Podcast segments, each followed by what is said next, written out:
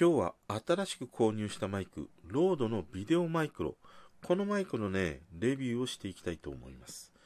5月12日火曜日、今日も話していきたいと思います。こんばんは。またね、お前マイクなのかというふうに思われますし、いや、お前のそのグダグダトーク、鼻声腐れボイス、どんなにマイクを変えたとしても、話はね、面白おかしくもならないし、この腐れ鼻声ボイスも、イケメンボイスにね、変わるわけじゃねえんだよっていう風におっしゃられるとは思いますが、でも僕はね、マイク大好きなんです。で、これも実際に、えー、ロードのね、ビデオマイクロ接続して使っている状態です。どうでしょうか？よりね、僕のこの鼻声、腐れボイスが、より腐れ鼻声ボイスになったかなというふうに思うんですけれども。でね、あの、まあ、このマイク自体はさ、えー、YouTuber の人御用達と言われてるような、まあ、定番のマイクだったりするんだよね。あの、YouTuber の人って一眼で撮る人がほとんどだったりするから、まあ、そこのホットシューにつけて、えー、このマイクをね、えー、使う人っていうのは、すごくいいというふうに言われてます。まあ、何よりも小型だしね、なんか下手になんか電力が必要とか、そういうこともなかったりするので、その取り回しの良さから、えー、あとはその、まあまあ、えー、そこそこのね、音質で撮れたりするっていうこともあって、重宝されてるマイクなんだよね。で、なんでお前このマイク選んだのかっていうと、まあさっきも言ったように、やっぱりね、なんかマイクね、いろいろ使ってみたくなるんだよね。調べれば調べるほど、このマイクってどんな風に撮れるのかなっていうもう、ものすごい興味がね、そそられてしまうの。で、多分ね、まあ俺の今までの配信聞いて、えー、いただくとわかるかもしれないんだけど、とにかくその、音質もデタラメだし、収録場所もね、まちまちだったりもするし、あの、とにかくこう収録環境が俺の場合だとめちゃくちゃ安定していないんだよね。だから例えば、お風呂で撮るときっていうのは、えー、iPhone のマイクで録音しているし、ベランダで撮るときはヘッドセットだし、リビングで撮るときは、えーと、ライトニングに直付けできる、えー、コンデンサーマイクだったりするし、えー、仕事部屋で撮るときは、えオーディオインターフェースにつなげて、えちゃんとしたマイクで撮ってたりとかね。だからまあ4つのマイクと4箇所で撮ってるような感じ。あとまあ車の中で撮ったりしたこともあるんだけど、まあ、それだけそのまちまちだったりするから、とにかく俺の、あのー、音声っていうのは、なんかこう、いつも安定していない、まあ、言ったらこう、聞きづらいね、ものかなっていうふうには思ってたりはします。ただ、あの、まあ、こうやってマイクを変えたり、場所を変えることで、なんかこう、自分のこう、気分も変わるし、モチベーションも上がるっていうところもあって、なんかやっぱりね、話す場所、使うマイクっていうのは変えたいなっていう風に、ね、なってしまうんだね。これはもう本当に、あの、いつもね、聞いていただいている方には申し訳ないなと思いながらも、まあ、できれば、まあ、これからもそんな感じでお付き合い願えればなっていう風にね、思ってたりはします。でね、えー、本当にじゃあこのマイクなんで選んだかっていうと、いわゆるこの、えー、ロードのビデオマイクロっていうマイクって、まあ、ガンタイプと言われるマイクの部類に入るものなんだよね。あの、ガンタイプのマイクって、そのマイクの向いている方向だけの音を、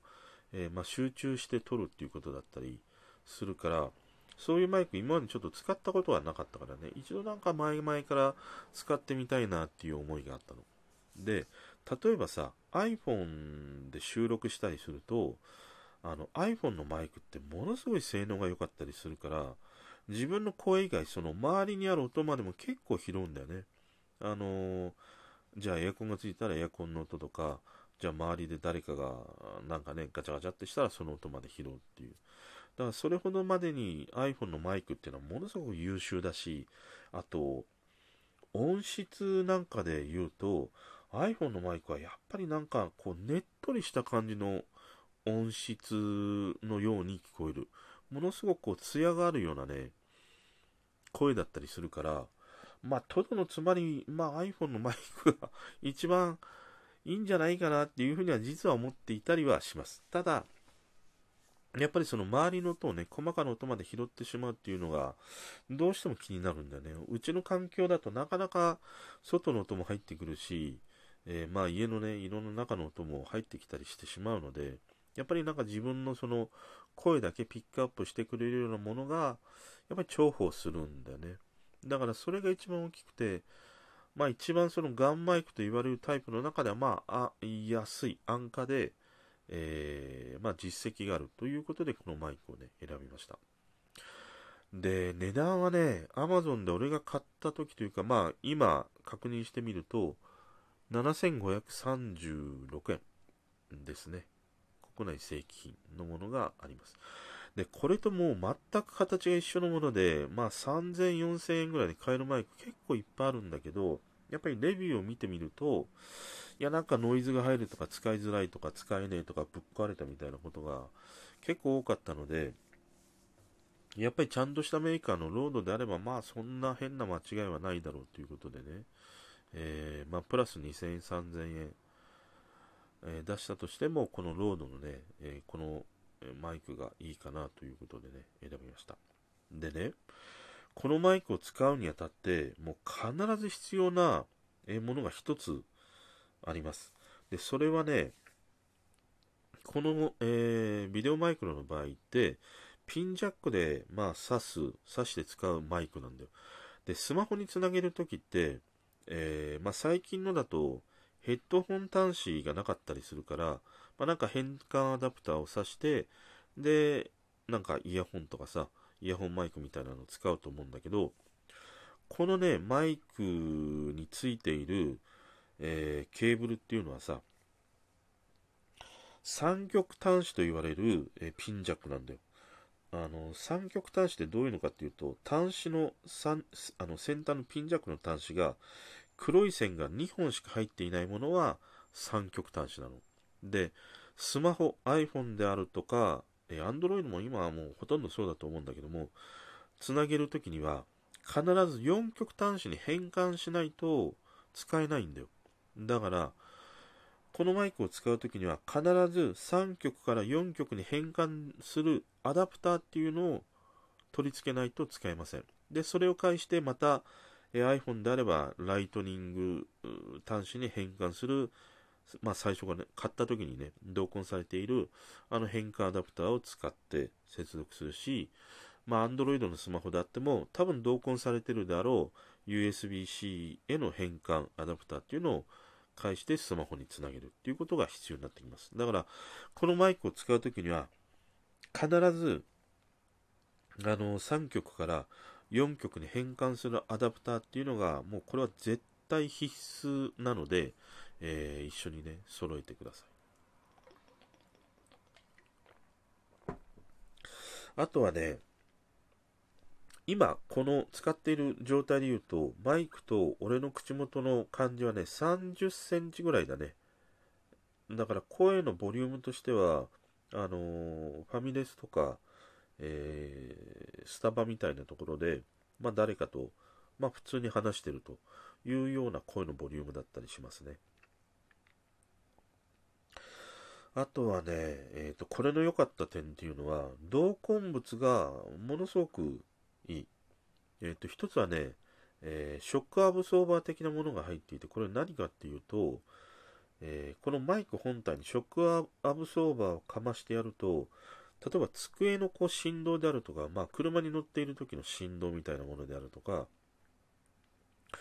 まあ何かしらその振動による騒音みたいなものを、まあ吸収してくれる、まあ効果があったりするんだよね。ただこれを使うにあたっては、あの一眼レフカメラとかでさ、あの、ストロボをつけるところがあるでしょ？あれ、ホットシューって言うんだけども、えー、ああいうようなホットシューがついているスマホホルダーを買わないと、えー、このね、えー、ショックマウンター、ショックマ、え、ショックアブソーバーか、は取り付けられなかったりします。だから、まあ、スマホのホルダーを選ぶときには、え、ホットシューがついているものをね、選ばないと、このショックアブソーバー同時にね、使えなかったりします。あとはね、ウィンドジャマーがね、同梱されているの。あの、例えば外で録音するときとか、風が結構吹いてると、風の音で自分の声かき消されてしまったりするでしょ？あと、部屋の中で撮るときも、なんか自分のその息鼻息がマイクにかかってボフボフ言ってしまったりする。そういうのを防いでくれるのがウィンドジャマーなんだけども、これもさ、あの真っ黒クロスケみたいな毛がボーボーふさふさと生えてるものだったりするので、かなりね、外で風が強いところにとっても、風切り音か、風切り音か、あれを抑えてくれる効果がね、かなり期待できるものだったりする。これがもう最初から入っているっていうことも、ものすごくね、大きかったりするね。だからこのマイク、もし興味があって、うん、ちょっと使ってみようかなっていう方は、このセットと必ず3曲から4曲に変換するアダプター、それをね、必ず買ってください。あとはそうだな。ああとはまあかなり小さいからね。だから外に持ち歩くっていうことでももう全然邪魔にならないサイズ感だったりはするかな。あとホワイトノイズはね、俺が聞いてみた限りだと、一回収録してじーっと黙ってね、ホワイトノイズあるかなって確認したところ、ホワイトノイズはえー、ほとんどない。あの、まあ、俺の耳が腐っていなければ、ほとんどホワイトノイズはない。クリアに取れている印象でした。そんなとこかな。